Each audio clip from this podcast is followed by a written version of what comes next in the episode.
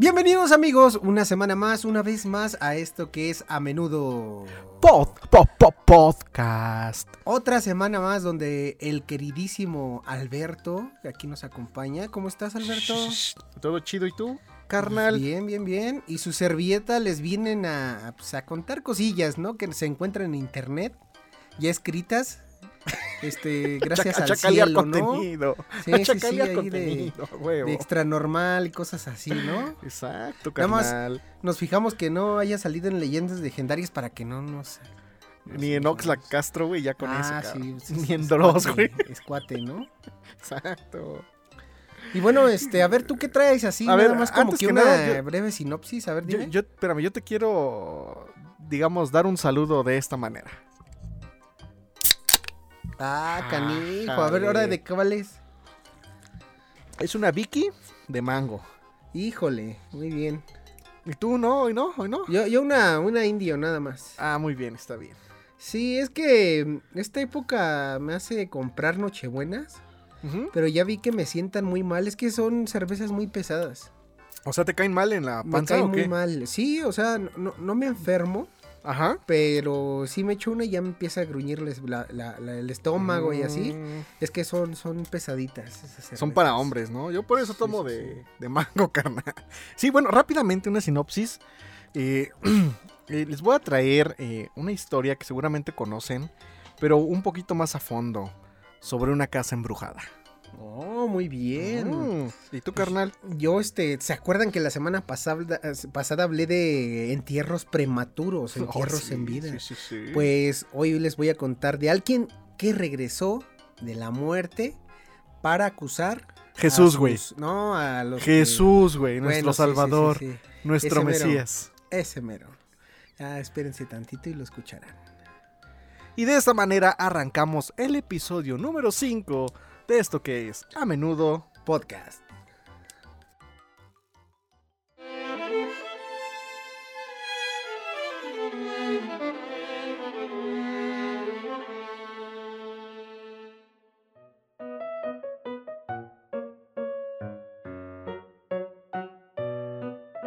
Eres una vez un burro que encontró una piel de león en medio del campo.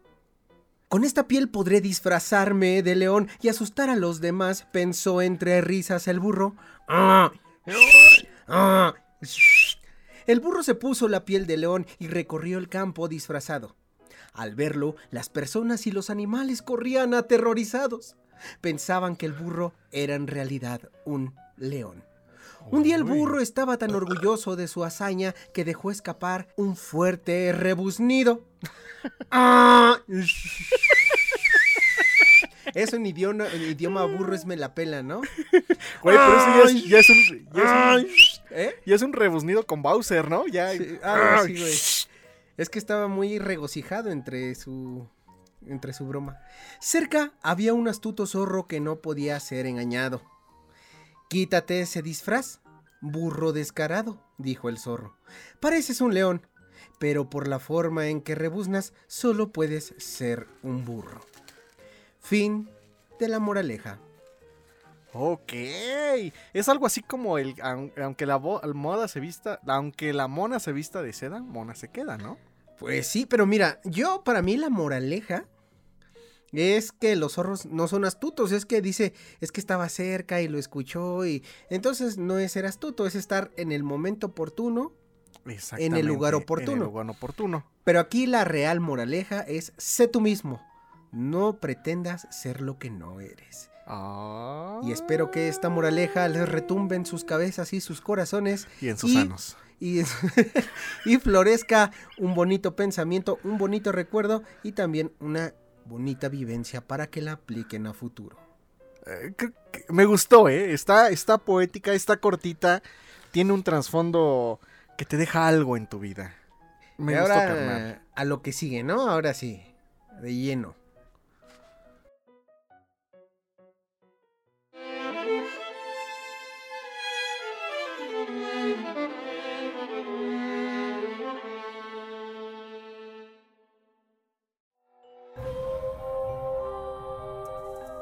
284 Green Street, Enfield. en el norte de Londres, es el sitio de actividad de un poltergeist mejor documentado de Reino Unido. Yo siempre he tenido la curiosidad de que no, no sé pronunciar esa palabra, poltergeist. Ahorita porque lo estoy leyendo. No, no, no, pero es una palabra que me gusta. Porque como que es un poco difícil, pero suena, híjole, bonita cuando lo logras decir bien. Poltergeist. poltergeist. Tú tienes poltergeist en tu casa, ¿verdad, carnal? Sí, a veces sí. A ver, a ver si ahorita... ahorita... se escuchó la puerta de madera. ¿Ahorita? ¿Justo ahorita? Antes de empezar a grabar, pero pues... ¿Y estás ahora sí, yo digo que ya, fue una cucaracha o algo, güey. sí, una cucaracha gigante como la puerta de madera. la puerta, güey. Estaba hackeando la puerta. Fíjate, carnal. Poltergeist viene del alemán poltern, que significa hacer ruido, y geist, que es fantasma. cámara de Bueno, entonces un fantasma que hace ruido. Exactamente, un fantasma ruidoso, que se echa unos pedos bien sabrosos.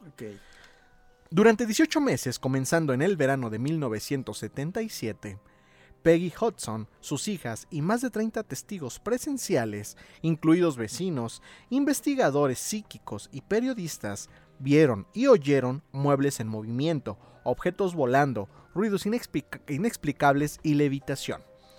La actividad se centró en las hijas Janet y Margaret Hart. A ver, una preguntita. ¿Es Este, la historia real de la que se basaron en la película? Exactamente. Es la historia que. Nunca había escuchado la, versión real, ¿eh? La versión real. Además, que, digamos, es el caso mayor documentado de todos los que se conocen en todo eh, el mundo paranormal. O sea, esto está documentado por periodistas, por muchas personas, ¿ok? Entonces, no aquí dice que son más de 30 testigos presenciales. O sea, Oye, imagínate. ¿El, eh, mundo para anormal sería el mundo real? ¿El mundo común? ¿Para anormal? ¿Para anormal? Bueno, continúa, no te voy a distraer con estupideces.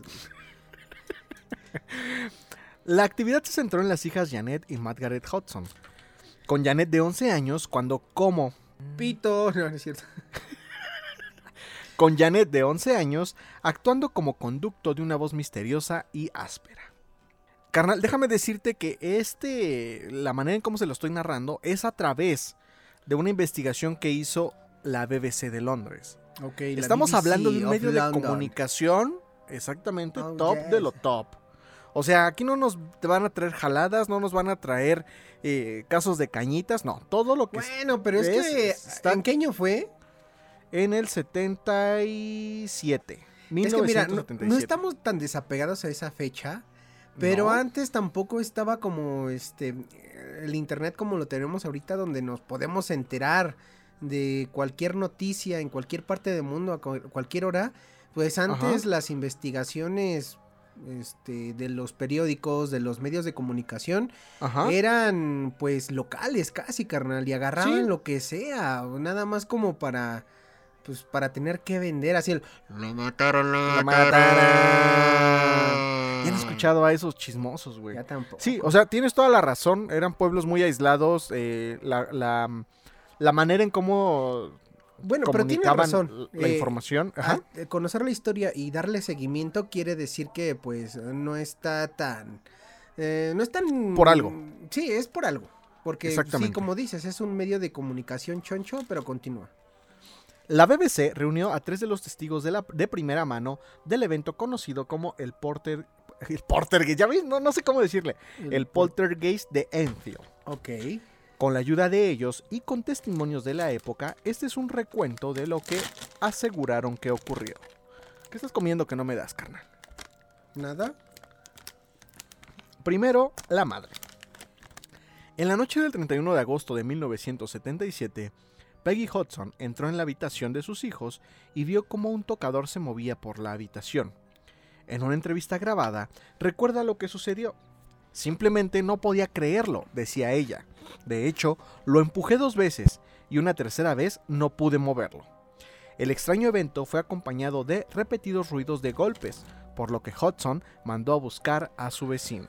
Ya estamos hablando de un mueble pesado, o sea, un tocador no es cualquier cosa. Y aparte como, como para que, como hoy en día, ¿no? Que quieren hacer sus videos y mueven el espejito con un hilo así. Mover un tocador. O sea, eh, estamos hablando de alguien mamadísimo para empezar. súper mamadísimo, güey. Y que lo haga volar por los aires, güey. Sí, o sea, realmente este tipo de manifestaciones ya son un tanto físicas. No es el típico que escuchas un ruido, no es el típico que te apagan y te prenden la luz, o que se activa algún electrodoméstico, la televisión. No, aquí ya son eh, fuerzas que están interactuando con cosas físicas en un espacio en el que tú estás. Okay. Y como dice que está súper pesado y la madre no pudo moverlo, entonces era un fantasma súper mamadísimo. Ok. El vecino, Big Nottingham, no estaba en una mejor posición para explicar lo que presenció. Escuché los golpes mientras entraba por la puerta principal. Recorrí toda la casa. Sencillamente no pude entender qué era, así que al final pensé que solo había una cosa que podía hacer. Llamar a la policía. Llamar a los cazafantasmas. Güey, no mames, güey. Voy a llorar, cabrón. Acabo de ver Los cazafantasmas el legado. Es una joya, güey. Es una joya, güey. Ok. Eh, no las voy a spoilerear. eh, Yo al rato la voy a ver. A huevo, carnal. No les voy a spoilerear. Pero sí, este. Es, es una, es una joya. Yo lo único Es- que me enteré, porque Ajá. no quiero spoilers, es que es un tributo a mi cazafantasmas favorito. A Egon Spengler. Ah, eh, sí, es, sí, todo gira en torno a Egon. Pero, güey, está increíble. Ahora, le llama a la policía. La policía Caroline Hepps fue la primera en llegar a la escena y describió haber visto una silla deslizarse por la habitación. Se levantó del piso, decía, tal vez media pulgada, o sea, unos 1.5 centímetros. o Ah, sea, yo muy sí, yo estoy bien pendejo para esos de la, las mediciones inglesas y las... Ah, sí, güey. Ah, qué- no qué- mames. Qué hueva, güey. Y vi que se deslizaba hacia la derecha unos 3.5 a 4 pies, o sea, de 1 a, a 1.2 metros, más o menos, ¿no? Antes de que se detuviera. O sea, es como si estuviera flotando así casi al ras de piso, ¿no? Y pues La- no, no son centímetros como luego... Últimamente los videos más recientes de fantasmas. Ah, se removió la silla un, un- un centimetrito y ya por eso hay un fantasma. Exactamente. Que eran metros, cabrón. Pinches fantasmas de antes hasta están mejor hechos que los de ahora. Más mamados, güey. Sí, güey. Y en este caso, la policía tampoco supo qué hacer. Ahora vamos a conocer el testimonio del fotógrafo de prensa.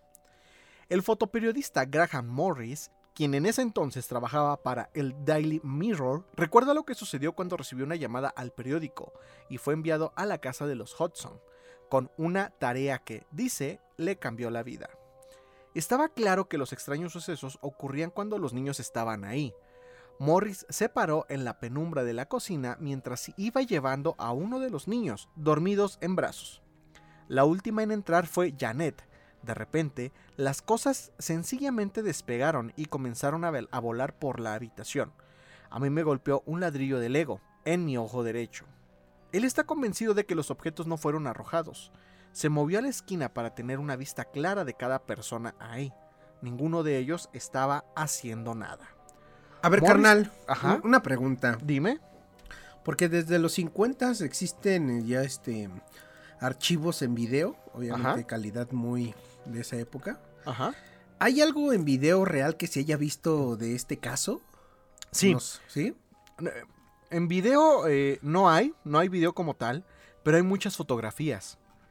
Ok. Hay este fotografías de eh, las personas levitando, en este caso las niñas. Hay fotografías, eh, estaban como en una sesión, muchas personas, y en las fotografías se alcanzan a ver como halos de luz Ok. adentro de un cuarto oscuro. O sea, ni siquiera había, eh, digamos, una fuente de luz, una ventana abierta. ¿Ves como luego cuando se abre una ventana y pones una cámara se ven como flares? Sí, como flares del de- sol pequeños o de- destellos o de Exactamente. colorcitos, como si fuera un arcoíris a veces. De fuentes de luz. Exactamente. Pues bueno, aquí eran cuartos cerrados. Obviamente no hay ningún tipo de fuente de luz. Y se ven estas como orbes en medio de la sala. Siendo que en ese momento las personas que estaban ahí no lo veían. Sí, de hecho solamente las orbes son algo muy conocido en todo el entorno pues, sobrenatural, Para- que, casi siempre son lo- es lo que aparece antes o después de ya de una manifestación de estas chonchas. Exactamente. Entonces se ven ese tipo de orbes circulares, medias lunas, de diferentes colores. O sea, y es estos- un pinche fantasma dibujando un pito, ¿no? Con orbes. Exactamente, güey. Morris también describe una secuencia de fotos que tomó en el momento en el que Janet levitaba. O sea, ellos sí tuvieron esta. Y ahí están las fotos, si las buscan. Este. Se ve como Janet está flotando. Ok. En la foto, Janet parece haber subido desde una posición boca abajo, volando por la habitación y está en el aire. O sea, es como si estuviera como de cabeza, así, pero flotando. Ok. El investigador psíquico. Maurice Gross, de la Sociedad para la Investigación Psíquica, fue el examinador que dirigió la investigación. En una entrevista, en ese momento, explicó lo que vio con sus propios ojos. Yo mismo vi canicas moviéndose de un lado a otro, comentó. Vi la puerta moverse sin ayuda. También experimenté la reducción de la temperatura. Que esto es como una de las eh, ¿cómo se podría decir? De las cosas que mayor suceden cuando hay una manifestación sobrenatural, ¿no? Me acuerdo cuando era niño, carnal. ¿De qué, güey? Que salían esas, este, esos programas bien Ajá. pinches naquitos en la tela abierta. ¿Cuáles, güey? de los hermanos Brennan, gemelos Brennan, que estudiaban la aparición del chupacabras, que Ah, el sí, niño de, de la azotea y así. Ajá. Y siempre pasaban que el niño aventaba, jugaba con canicas, Con canicas, en la madrugada. en las así. escaleras, güey. Siempre tenía miedo de escuchar unas canicas. Unas canicas, güey. Sí, güey. Sí, es que ese tipo de programas sí marcaron la infancia, güey. O sea, como que, como tú dices, como no había tanta información, acceso a la información, te quedabas con lo que veías, güey. Y mucha gente todavía sigue creyendo todo lo que en el la tele. noventa o y sea, tantos, noventa y en los tres, noventa y cuatro.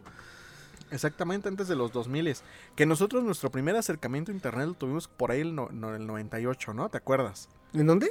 Del 98, ¿no? Más o menos. ¿Qué? 1998. ¿Qué? ¿Eso qué? Nuestro Nuestro- primer acercamiento a internet. Ah, no me acuerdo la fecha, pero sí me acuerdo de cuándo fue, cómo fue, pero fue? no me acuerdo en qué, en qué época. Ok. A principios de noviembre de 1977, Bruce confrontó la presencia en la sala de estar. Cuando hice la pregunta, ¿estás jugando conmigo? Arrojó una caja de cartón y una almohada directamente a mi cara. Verga, güey. O sea, bueno este no güey le jugó al vergas, güey. Exacto, güey. Este güey sí le jugó Es lo que yo hago, ¿eh? Cuando según Yo también la gente ve y escucha y así, Ajá. o yo he visto y así, lo reto, siempre lo reto. Lo primero que hago es retar. ¿Y te ha Porque si algo? tienes miedo, creo que se agarran de eso y más valiste. aprovechan de ti. Y no, cuando reto siempre se calma todo. Ok, eh, muy buena técnica. Ahora hablaremos desde la perspectiva de la reportera de radio de la BBC. Rosalind Morris cubrió la historia en ese momento para BBC Radio. Junto con Maurice Bruce, hizo una vigilia nocturna mientras la familia estaba dormida. Después de que las niñas se fueron a la cama, comentó, se produjo un estrepitoso ruido arriba en su habitación. Morris subió la escalera y parecía que algo había movido una silla al otro lado de la habitación, a una distancia de unos 3 metros. Le pareció imposible que lo hubiera hecho a las chicas, que de hecho estaban en la cama. En ese entonces declaró, algo arrojó la silla al otro lado de la habitación. Estoy convencida de eso. Y aparte yo creo que este, estos investigadores que estaban haciendo vigilia mientras la familia dormía, si hubiera sido alguien de dentro de la habitación, tú notas cuando alguien está fingiendo que está dormido, ¿no? Yo Exacto. creo que hubieran notado eso Ajá. y hasta yo creo que pues este pues hubieran develado todo. No, sí, yo creo, y también, o sea, si esto es una farsa, llevar esta farsa hasta esos puntos, con tanta gente involucrada, por lo menos uno tendría que encontrar alguna inconsistencia, se agarran de ahí y descubren O que alguien se equivoque de los que están dentro de la casa, que son los que están este, poniendo el caso paranormal, que alguien se equivoque y dé falsa información o este, Que se contradiga. contradicciones, todo eso, para que digas, no, no mames. Sí, exacto, güey. Pero pues no, hasta la fecha no. El abogado. Richard Gruss es el hijo del investigador Maurice Gruss. Como abogado recién calificado, ayudó a su padre a, inter- a interrogar al poltergeist de Enfield y como tal es probablemente el único miembro de la sociedad de derecho inglesa que ha interrogado un fantasma. Gruss recuerda cómo todos los días al desayuno, mi padre tocaba una cinta o dos, decía, comenzaban con rugidos y golpes. Luego pasó a golpear en respuesta al interrogatorio. Pero después empezó a hablar y Grus fue su interlocutor. O sea, él era como su traductor. Él era el intermediario. Era el, fonógrafo, ¿no? Exactamente, Sí, claro. El fantasma. Una voz ronca y masculina comenzó a escucharse cuando los niños estaban presentes en la habitación. Parecía emanar detrás de Janet Hudson, quien dijo que sentía que la voz provenía de la parte posterior de su cuello. Pásame una chela. Así decía, ¿no? Pásame las nalgas, sí, güey. Pásame la chela. La voz se identificó como un antiguo residente de la casa, Bill Wilkins, quien había muerto a la edad de 72 años. Fue interrogado por Richard Bruce, quien le preguntó si recordaba cómo murió. El fantasma respondió: Tuve una hemorragia, pero tuve una hemorragia Oye, y me quedé dormido. ¿Cómo Eh, se llama? ¿Bill o Will Wilkinson? Bill Wilkins. Porque, Bill Wilkins. porque, mira, no sé si estamos escuchando la versión de la película de que se hizo con de, del Poltergeist Ajá. o la que hicieron de los Warren Que el fantasma en la casa era Will Wilkins. y que también Yo pasaban que- así la- las cosas a, la- a la- a las hijas, güey. A las hijas, sí. Sí, es esta historia. Nada más que obviamente cuando adaptan un guion al cine, cambian ciertas cosas. o sea, las dos películas son, son basadas en esta historia real. No sé si la primera de Poltergeist. no Entonces lo me sé, dijiste que sí, menos- cabrón. ¿Edito No. eso o lo dejo, cabrón? No, déjalo, güey. Todos Ah, entendieron, todos entendimos, güey. Está bien, está bien, está bien. Entonces el, el eh, el fantasma decía: Tuve una hemorragia y me quedé dormido. Morí en una silla en la esquina de la planta baja. Entonces, sí es de la historia real que se agarró la del conjuro, güey. Ah, eso. Porque, güey, no mames. Yo pensé que todo el momento estabas hablando del pinche, pues, de, de la película, película de Poltergeist. No, no, no, no. Esto es el poltergeist de Enfield. Ok. Enfield. Cuando le preguntaron por qué Enfield, Janet el no... campo del fin. Enfield. Ah. A ver, ya continúa. Cuando le preguntaron por qué Janet no lo podía ver, la voz respondió: Soy invisible. Porque soy un ghost. O sea, fantasma deletreado, ¿no? O sea, decía Ajá. G-H-O-S-T.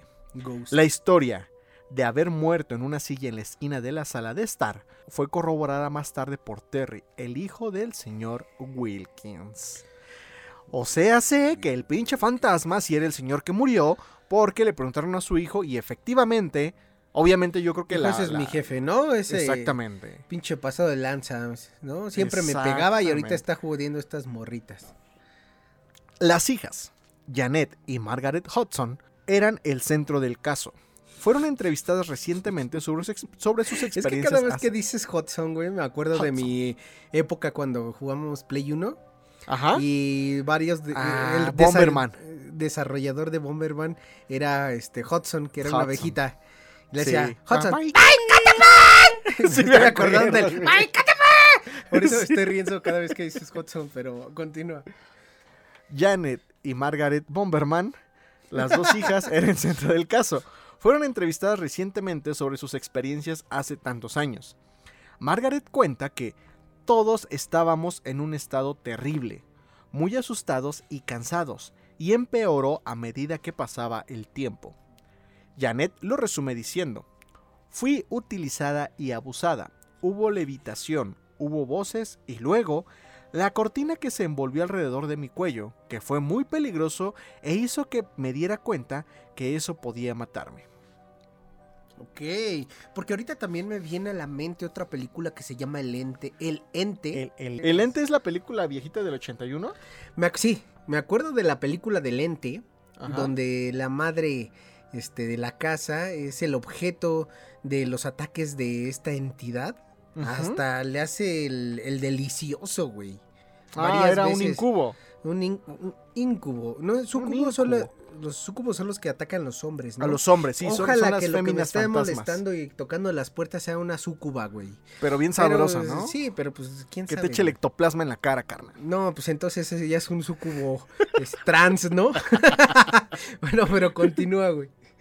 ¿Pero de qué te acordaste? Ah, de, de, de esa película, pero ahí, por ejemplo, el fantasma sí tenía interacción este agresiva. Física.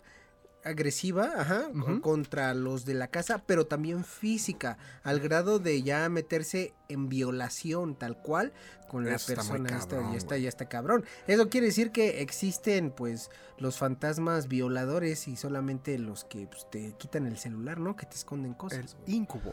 Sí. Entonces, todos ustedes se preguntarán, ¿era realmente un poltergeist? ¿Se trató de un verdadero fenómeno de lo paranormal? ¿O podrían haber sido más bien travesuras humanas? Ok. O Hubo de muchos que duende. pensaron, o de du- ah, ya nos metemos en otro tema, carnal, los duendes, carnal. Luego nos cuentas tu tema con los duendes y las manzanas. duendes. Hubo muchos que pensaron que la familia lo inventó todo, utilizando trucos básicos de magia para conseguir una casa nueva y mejor.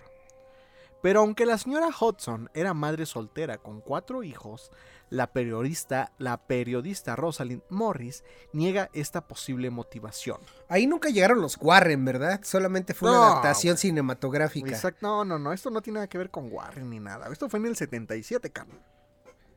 Por eso. Por eso, pues los Warren en estos momentos, si habían nacido, eran niños, güey. Ah, pues no sé, yo no sé sumar.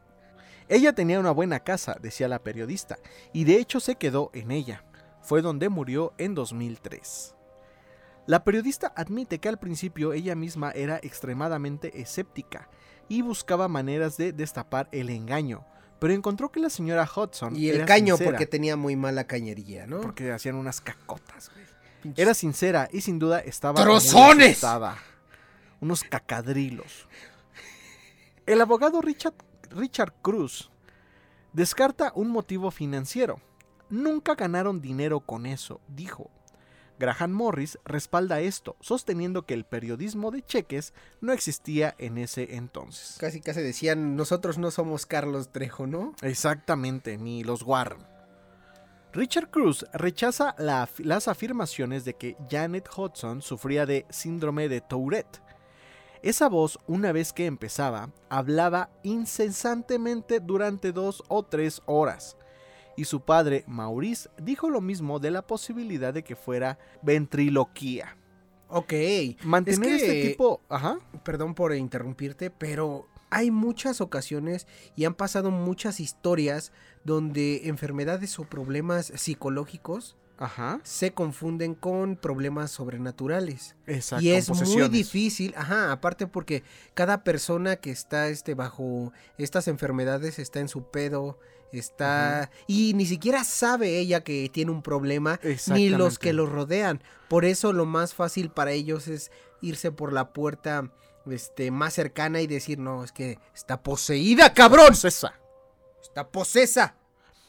Bueno, entonces el padre de Maurice dijo que mantener este tipo de particular de voz por un periodo de tiempo sin dañar las cuerdas vocales es absolutamente posible. Entonces yo quiero entender que cuando esta voz hablaba, Janet no movía la boca, porque no, porque dijeron que no era un- algo de, ve- de ventriloquía. Ok. Entonces ella con la boca cerrada se escuchaba la voz como emanaba de su garganta. ¿Qué tal si entrenó a su vagina para poder hablar por esos labios, güey? Sí, sí pueden fumar, ¿verdad? Sí y pueden echarse pedos Janet, la víctima del haciendo fantasma, una bomba de chicle, cabrón. Bueno, continúa, güey, güey. continúa, continúa. Adopta una actitud firme frente a los escépticos. No me importa lo que piensen, sé lo que sucedió y sé que fue real. Toda esta actividad ocurrió durante 1977, 1978 y en 1979 terminó. Según Rosalind Morris, hay una visión espiritual de lo que pasó, que tiene que ver con fantasmas, fuerzas externas y una teoría de fuerzas interiores de la psicología junguiana. Esta última dice que es una persona joven con problemas la que está generando la energía y que a menudo tiene que ver con la pubertad. Janet estaba exactamente en esa etapa de su vida. ¿Sí has escuchado esa teoría, carnal? No. Que las mismas, eh, pues en este caso, Janet, que estaba en la pubertad, cambios de humor, cambios de ah, eh, hormonales, eh, el, el edad de la punzada, dirían los señores. Entonces Eh, es algo generan- así como la menopausia, pero para adolescentes, ¿no? Exactamente. la, La, la premenopausia. La premenopausia. Sí, güey, o sea que es este tipo de... Es que las hormonas, güey, Manifestaciones. desmadran el Exacto, cuerpo, güey, bien feo. Exacto, o sea, todo este, esta carga energética Mira, estas tetas que tengo es por exceso de hormona femenina en mi cuerpo. es por, es por comer mucho pollo, este, Kentucky, carnal. Está lleno de hormonas ese pollo, güey.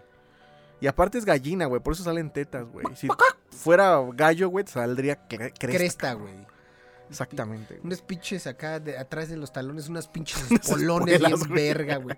Así retando a todos a peleas en el metro, güey, pero con espuela, güey, no con puños, güey. Pero natural. Qué pendejo eres. Fue algo muy extraño. Y yo me involucré e hice un documental para que el público juzgara por sí mismo. Pero yo no sé qué causó todo esto. Solo sé que algo muy raro estaba pasando. Señaló Morris todos estos años más tarde. Como ella, nadie sabe aún a ciencia cierta qué ocurrió en 284 Green Street, Enfield, durante el verano de 1977. Para muchos entonces no fue más que un truco muy bien montado.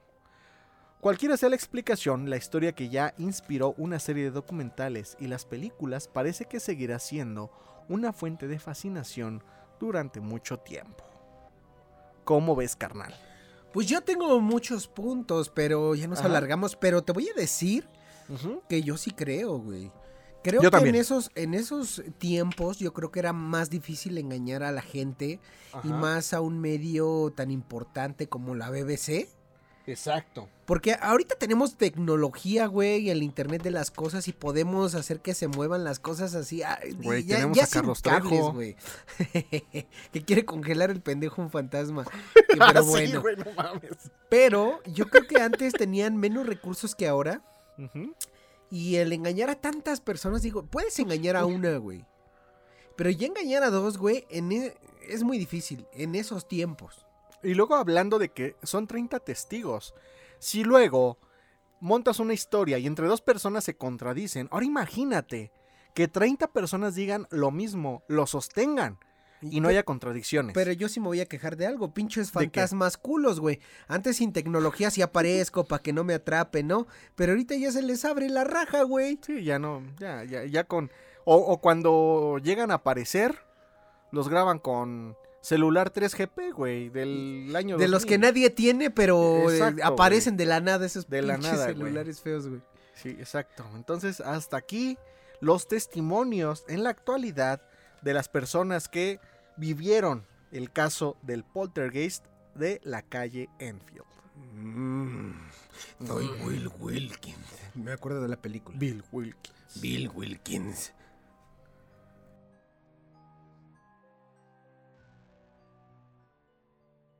Thank you.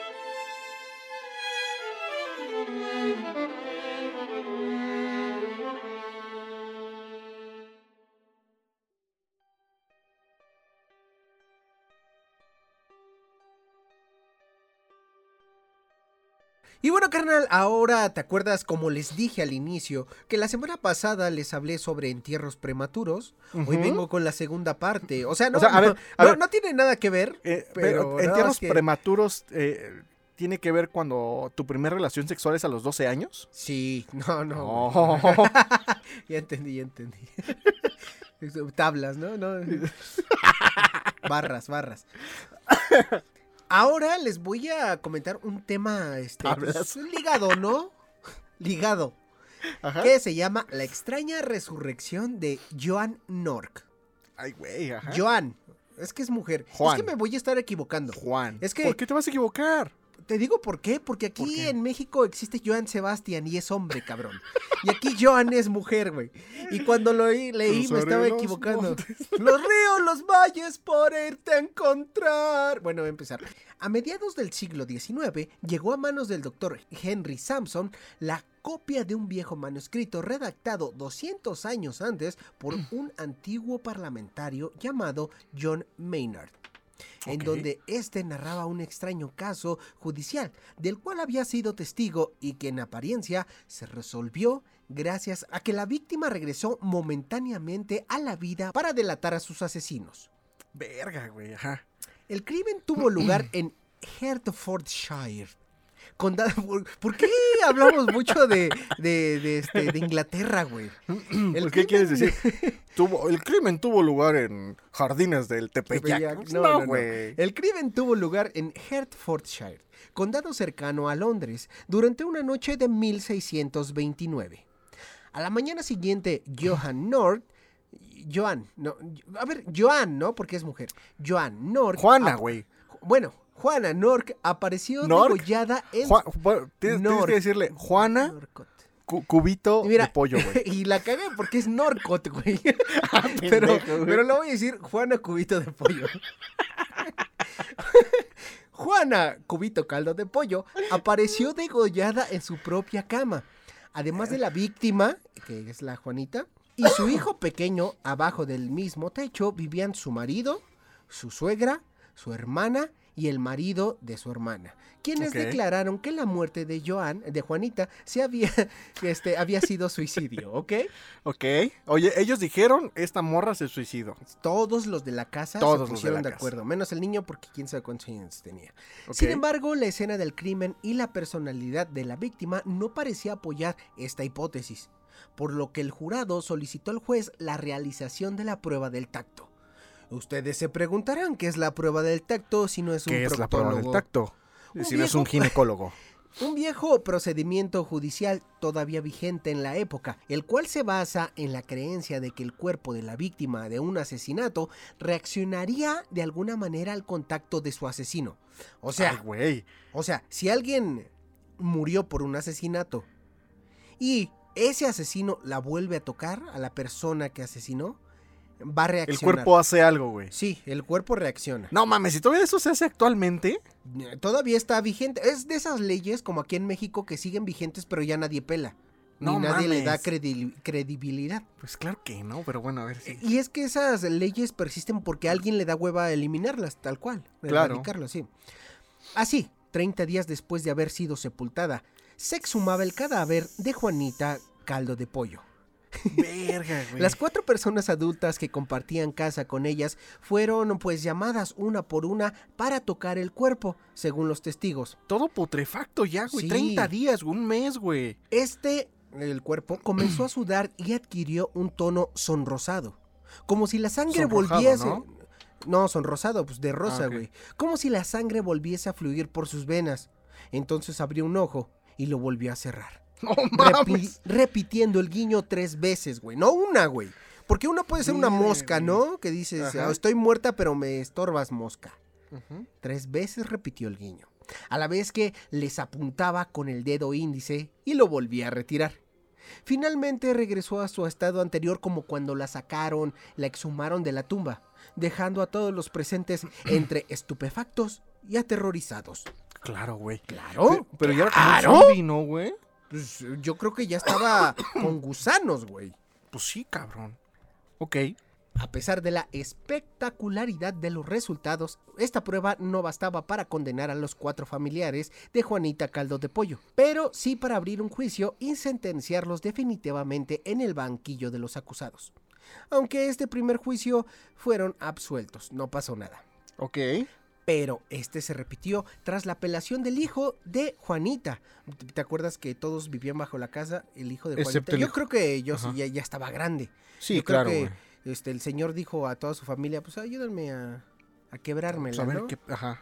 Y esta vez se presentaron pruebas que descartaban definitivamente la teoría del suicidio.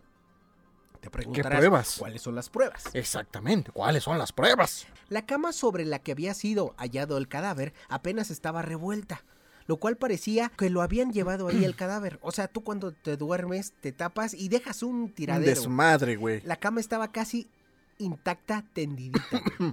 Lo, que, lo que esto dice que la mataron en un sitio y la llevaron a la cama. Pero, ¿murió ahorcada?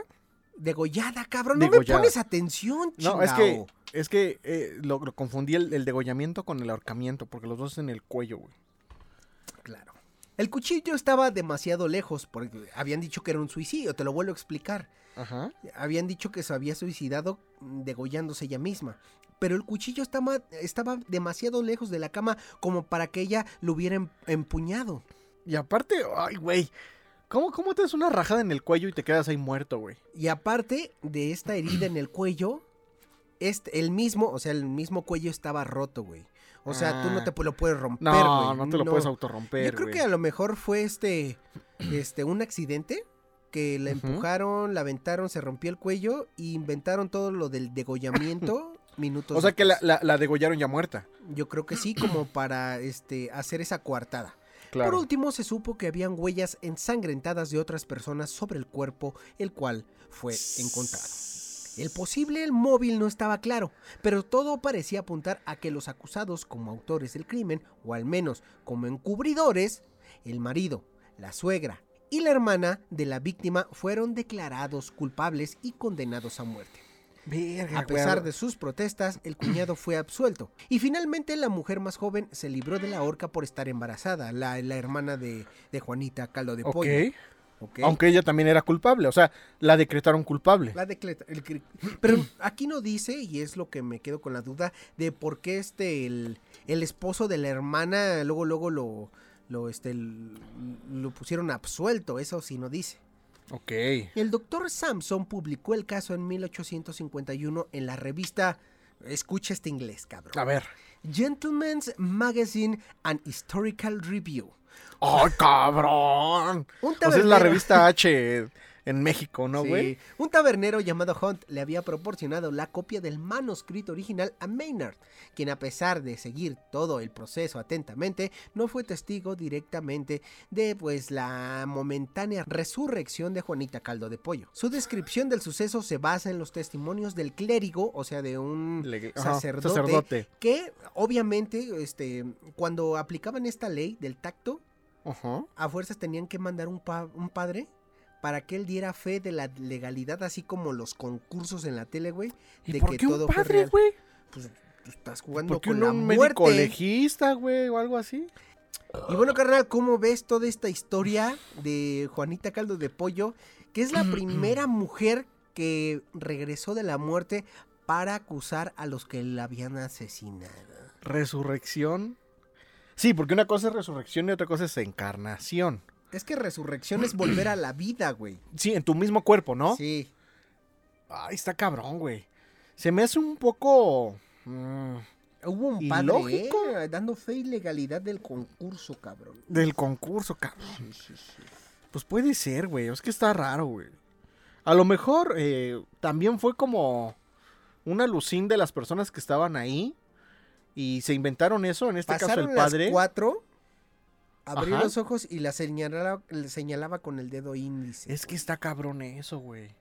Es que sí, ya el rigor mortis, aparte, Sí, quién sabe qué partes ya tenía todas destrozadas, el olor. Pues para empezar, sí, güey. O sea, todos los ojos y eso, güey.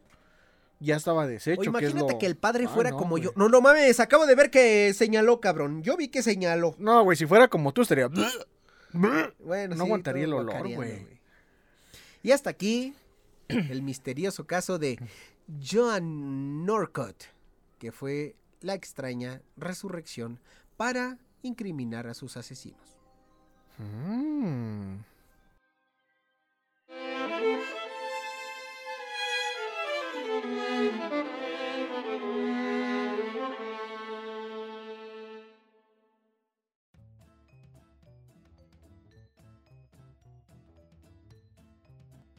Nueva sección, carnal, nueva sección. Pásale, pásale, pásale. Güey, en el internet está plagado, infestado De de... porno. aparte, de cosas buenas, de aprendizajes, de noticias trágicas, de buenas No noticias, manches, y- y- pero sí, también sí, de noticias pendejas, güey. Muy, muy pendejas. Muy sí. pendejas que sí suceden a lo- a- alrededor del mundo. Chécate esta. Ahí te va. Un hombre egipcio está buscando divorciarse de su nueva esposa, alegando que no puede acostumbrarse a su aspecto natural, después de verla sin maquillaje. En lo que, pare- En lo que parece el guion de una comedia absurda, un hombre egipcio solicitó el divorcio de su esposa con la que llevaba un mes de casados, porque simplemente no podía acostumbrarse a su apariencia sin maquillaje. Al parecer se conocieron en Facebook, donde la mujer siempre publicaba atractivas fotos de sí misma, pero incluso después de salir con ella un par de veces, el hombre aún la encontraba encantadora, y decidió casarse con ella. Los problemas comenzaron la mañana siguiente a la noche de bodas, cuando el hombre vio a su novia sin maquillaje por primera vez. O sea, sé que para despertar no puedes poner filtros, carnal. Verga, güey. Es que mira, aquí lamentablemente el pendejo fue él, Porque sí, pues güey. desde un inicio, aunque tenga mucho maquillaje, bueno, es que no has visto esos videos de las chinitas, güey. Está muy Que, cabrón, que se levantan los ojos, los pómulos, No así con, mames, con se perfilan la nariz, la nariz y después con maquillaje. pómulo, güey. madre, güey. Sí, cabrón, sí las he visto. Está cabrón, muy que cabrón. De principio parecen chiricaguas, ¿verdad, güey? Sí. Y ya después, no mames. Pero ahí sí la culpa es de este cabrón. Fíjate lo que dice. Me sorprendió, ya que no se parece nada a la persona que conocí varias veces antes de casarme. Dijo recientemente el decepcionado esposo al tribunal de familia en Helópolis. Vi sus fotos en Facebook. Se ve totalmente diferente cuando uno usa maquillaje. Me engañaron y quiero divorciarme de ella. Me estafaron, es una estafadora. Exactamente, güey. Pero una cosa, güey, una cosa es que nos estemos cagando de la risa, güey. Y otra cosa es lo feo que has de estar sintiendo la pobre, güey, diciendo, es que sí está bien culera, güey. Sí, güey, pobre morra, güey. Me engañó porque solía maquillarse mucho antes del matrimonio, agregó el hombre.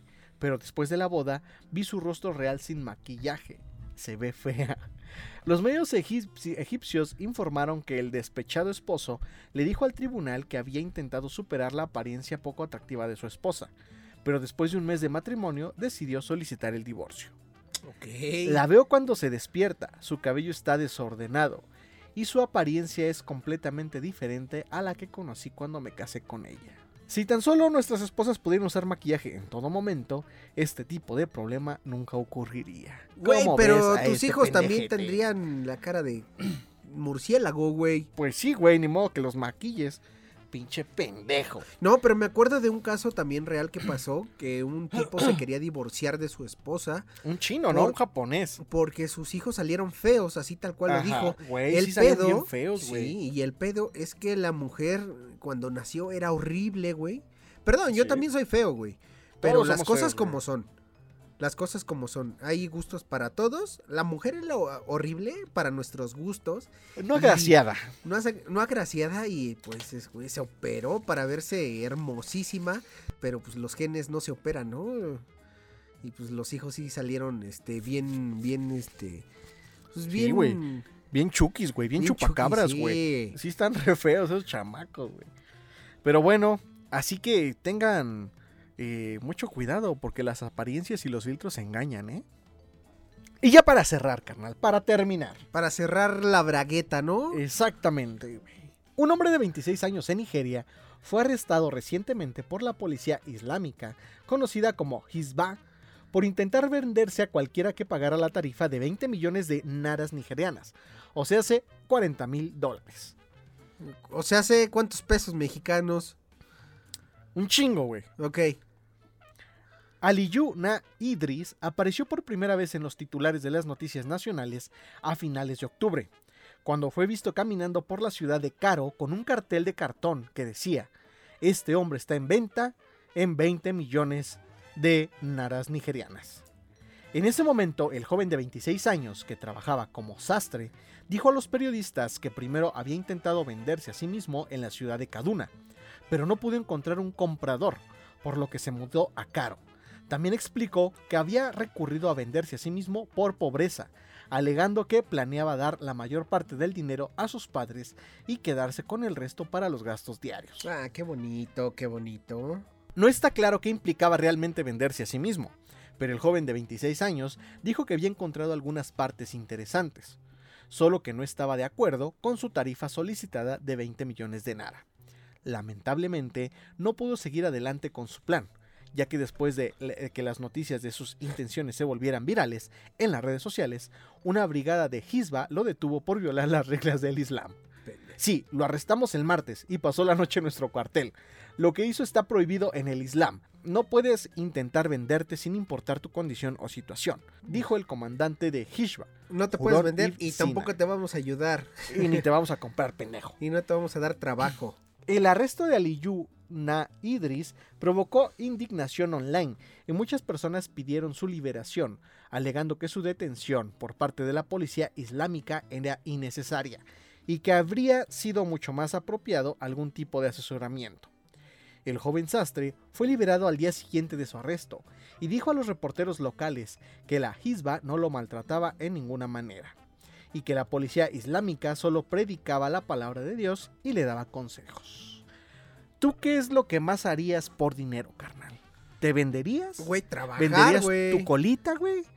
¿Qué, qué harías, güey? ¿Una chupadita? ¿Qué harías? No, güey, trabajar, o sea, vendiendo lo que sea, güey, pidiendo, lavando carros, lo que sea. Vendiendo chicles en los semáforos. También, güey, o sea, sí, es un buen trabajo, o sea, no estoy diciendo que sea el mejor remunerado, pero pues creo que es más, no sé, güey, es mejor que estarte vendiendo. ¿Por, ¿Por cuánto si das las nylon? Si te dijeran, te doy 100 mil varos. Híjole, no, no, no menos de un carro, güey. Bueno, lo- te, te doy lo de un Cavalier 54, güey. No mames. Ese es un carro, No, güey. Es una mierda. No, pues está cabrón, güey. Venderte ya cabrón, creo sí. que son ya, ya excesos. Ya, ya cruzaste el límite. Sí, güey, está feo.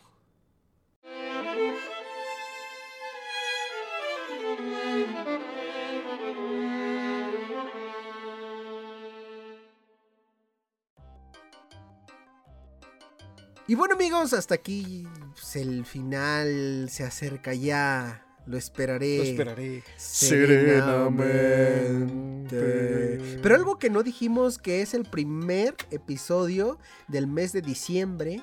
Yo ya puse el árbol en la casa. ¿Tú ya lo pusiste? No, todavía no, güey. Y Pero ya, eh, yo espero ponerlo este fin de semana. Las siguientes semanas ya les voy a traer, espero encontrar fábulas de Navidad, historias de Navidad también, ¿por qué no? ¿Historias de terror navideñas habrá? Sí, sí. Seguro, hay. ¿no? Les voy a traer seguro la del origen de la Navidad y el Krampus. El Krampus es algo que quiero que me visite cada diciembre y no viene el cabrón, güey.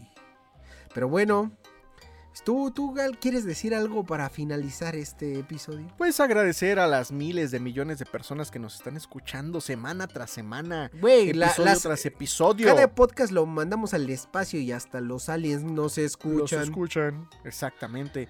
Pues nada, que nos sigan en redes, carnal. ¿Dónde dónde te pueden encontrar a ti, carnel? Moped-saurio en Ajá. Instagram y Mopedsaurio, arroba Mopedsaurio en Twitter. Que no lo uso, A mí- pero y- pues, ahí ando publicando los podcasts. Nada más para publicar los podcastes, los, los, los poltergeistes. Los poltergeistes. Oye, pues sí, bueno, ¿tú, tú a dónde te pueden encontrar? En mi casa, Instagram ¿no? y Twitter, arroba guion bajo Kifre. Ahí me pueden encontrar. ¿Qué me vas a decir, güey? No, nada, ¿Seguro? seguro. ¿Sí? Ah, ¿a dónde voy o qué? ¿Quién es? Me estaban extorsionando. Me quieren extorsionar. Sí, escuché la ayuda. Ajá. ¿Pero te dijeron Luis? Primo, ayúdame. Ah, ya. yo, "Ah, ¿a dónde voy o qué? Y colgaron luego luego. Sí, escuché la ayúdame. Ajá. Y bueno amigos, nos escucha la siguiente semana en esto que es A menudo. podcast. Adiós.